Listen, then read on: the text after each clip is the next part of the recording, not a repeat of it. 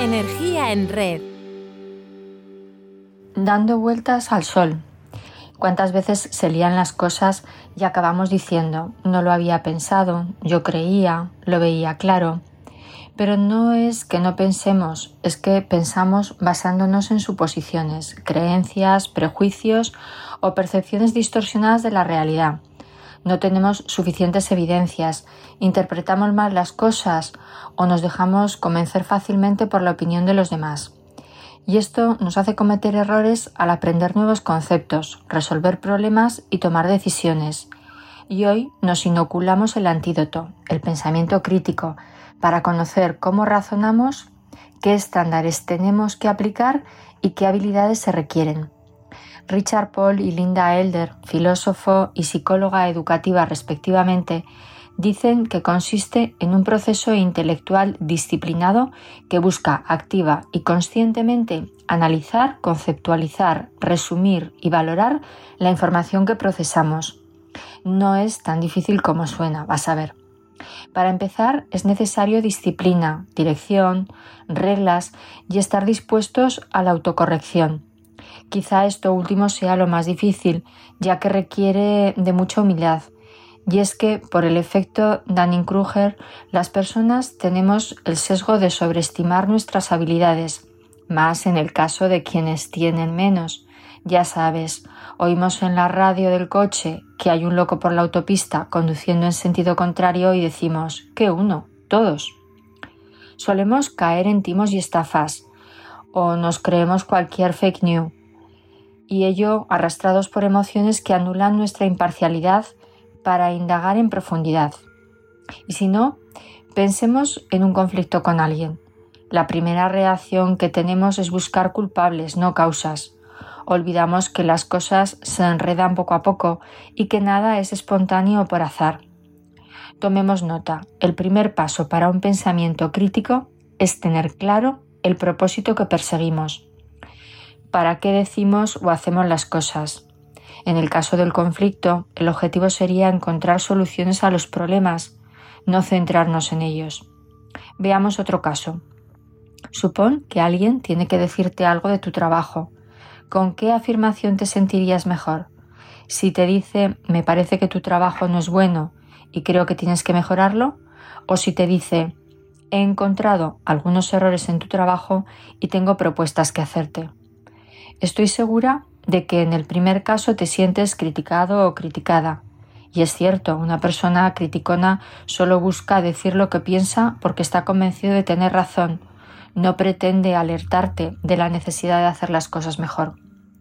Una mente dispuesta a explorar preguntará para aclarar las cosas. Así que le puedes pedir que amplíe el asunto, que te dé ejemplos. Si su planteamiento es confuso, no se puede saber si es exacto o relevante, y si no sabemos a qué se refiere, no podemos opidar, no se trata de liarnos en un diálogo de besugos. Solo cuando tengamos datos de nuestros errores podremos verificar que son ciertos o no, y entre tanto estaremos ante suposiciones. Estando con mi madre, de casi 95 años, hablábamos de si era o no mayor. Ella considera que no lo es, así que le pedí que precisara a qué edad se es mayor. Su respuesta fue que la edad se lleva en el corazón. Seguro que todos compartimos esta idea, pero eso no la hace ni exacta ni precisa, ya que es algo que no podemos probar o verificar. Hablemos de jubilarnos. Si la edad es cosa o no del espíritu, no es relevante. Los años que hay que tener es algo claro, exacto, preciso y relevante para cada uno, pero juegan más variables, como el tiempo de cotización o la profesión que tengamos.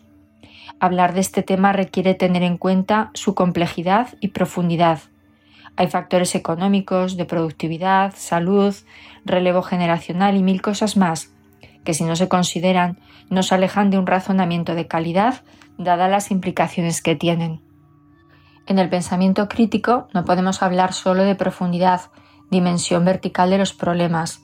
Debemos tener en cuenta la horizontalidad o amplitud de miras. Puede ser una buena idea comprarnos un dron y llevarlo siempre con nosotros, nos dará perspectiva de las cosas y seguro que espacio para ideas nuevas.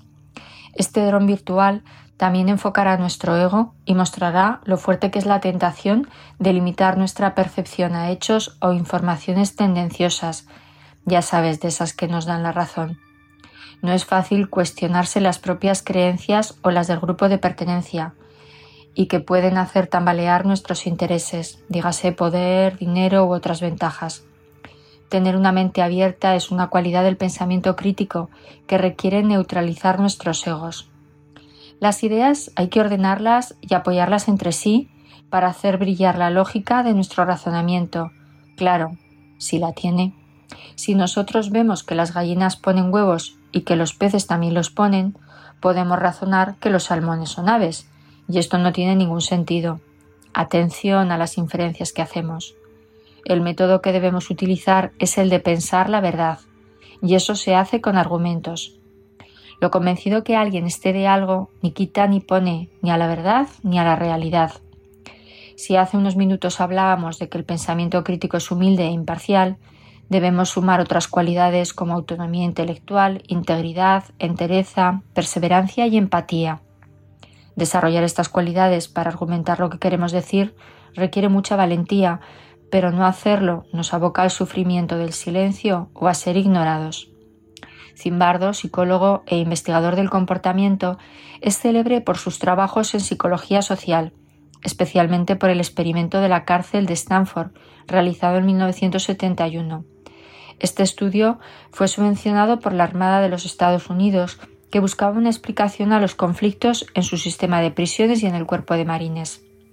Los 24 seleccionados eran estudiantes universitarios, seleccionados a través de un anuncio del periódico y se les pagaba por participar. Se les dividió aleatoriamente en dos grupos, prisioneros y guardianes. La cárcel ficticia se instaló en el sótano del departamento de la Universidad de Stanford en psicología que fue acondicionado para parecer una cárcel real. Un investigador asistente era el alcaide y Zimbardo el superintendente. Las condiciones de la cárcel estaban diseñadas para provocar en los prisioneros desorientación, despersonalización y desindividualización. A los guardianes se les dijo que era su responsabilidad dirigir la prisión y podían hacerlo como creyeran conveniente. Y el trato que dieron a los prisioneros resultó aterrador.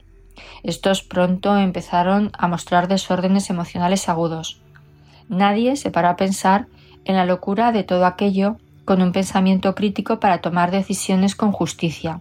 De hecho, Zimbardo solo decidió terminar el experimento cuando Cristina Maslas, que en aquel momento era una estudiante de psicología de posgrado, objetó que la prisión mostraba unas pésimas condiciones tras realizar entrevistas a los participantes. Maslas hoy profesora en Berkeley y reconocida experta en burnout, fue la única entre 50 colaboradores que cuestionó la moralidad de lo que estaba ocurriendo y tuvo la valentía de exponer que se estaba vulnerando el principio fundamental de la moralidad, la justicia. Seamos también nosotros valientes para cuestionar nuestras conductas en los desafíos cotidianos. Sin valentía, todas las demás virtudes pierden su significado, como nos recordó Churchill. Aunque el experimento ha sido ampliamente criticado por su falta de ética y método científico, en psicología es visto como apoyo de las teorías de la atribución situacional. Se considera que fueron las condiciones de la supuesta prisión las que provocaron la conducta de los participantes y no sus personalidades. El experimento nos sitúa ante la ética situacional, donde las decisiones morales dependen del conjunto de circunstancias que nos rodean se ha dicho que los resultados demuestran que cuando nos sentimos legitimados y recibimos un apoyo institucional, somos capaces de empoderarnos y llevar hasta las últimas consecuencias la misión que se nos da. Las sectas también son un ejemplo de esto que estamos hablando. Prestemos atención a las fuentes de influencia de la cultura que nos rodea.